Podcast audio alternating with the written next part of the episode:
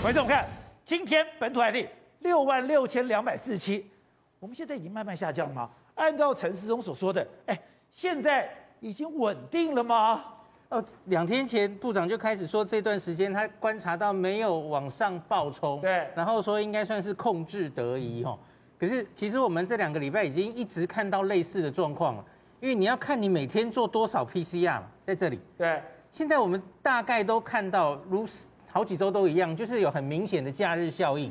我们看上一周，我们最高礼拜二冲到十一万三千，历史新高，然后在周间大概都是十万到十一万。可是你看，这最近两天其实就掉下来，所以最近的七天是一路掉下来的。对，然后左边那张图是 PCR 阳性率，阳性率还在慢慢缓缓还在增嗯升高加，所以阳性率是先行指标，阳性率往下降，它整个数字才会往下降吗？对，因为那个你每天测多少其实是上上下下的嘛，对那个其实很不能依靠哦，所以阳性率是一个还不错的指标。好，那这两天也大家非常紧张的是，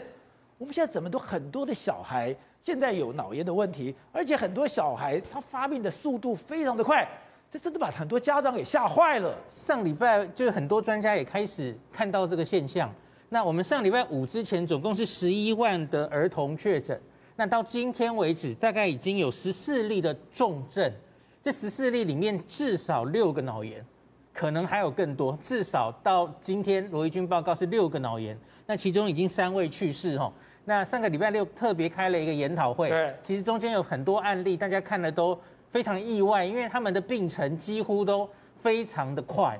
然后集中在大概一岁到五岁之间，只有一例是十岁，可是其他都是小小孩。对那我们非常纳闷，因为像黄聪林医师还有很多报告的医师就去找了 Omicron，特别是 BA.2，在别的国家有没有类似的发现？我们几乎找不到。只有台湾跟香港日本好像有一例哈、哦、类似的，那可是香港大概就是那一篇，然后香港是七万小孩，大概至少三例。对，可是其他国家我们真的几乎找不太到这样的报告，非常奇怪哈、哦好，那另外我们的病程发展会不会太快了？因为今天死亡里面讲说，你平均四天左右你就往生，而且还有人更快的，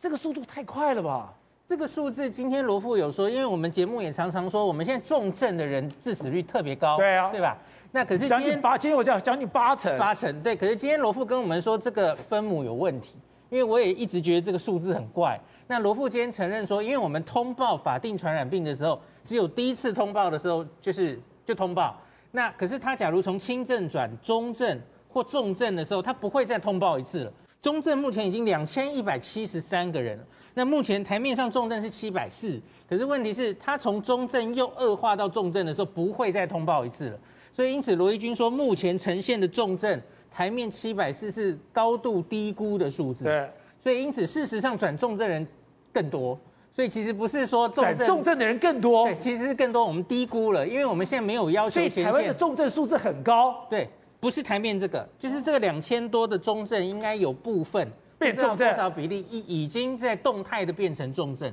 所以这个大概要以后回头全部整理的时候，资料才会更清可楚是。这样子用药的时间不是更重要吗？哦，这个这个已经中重症之后，跟用药比较没有关系，因为对我们用药主要就是在轻轻症症的的时时候候啊前五天，对，对，那个是抓前面的时间啦，中中间以后的是还好。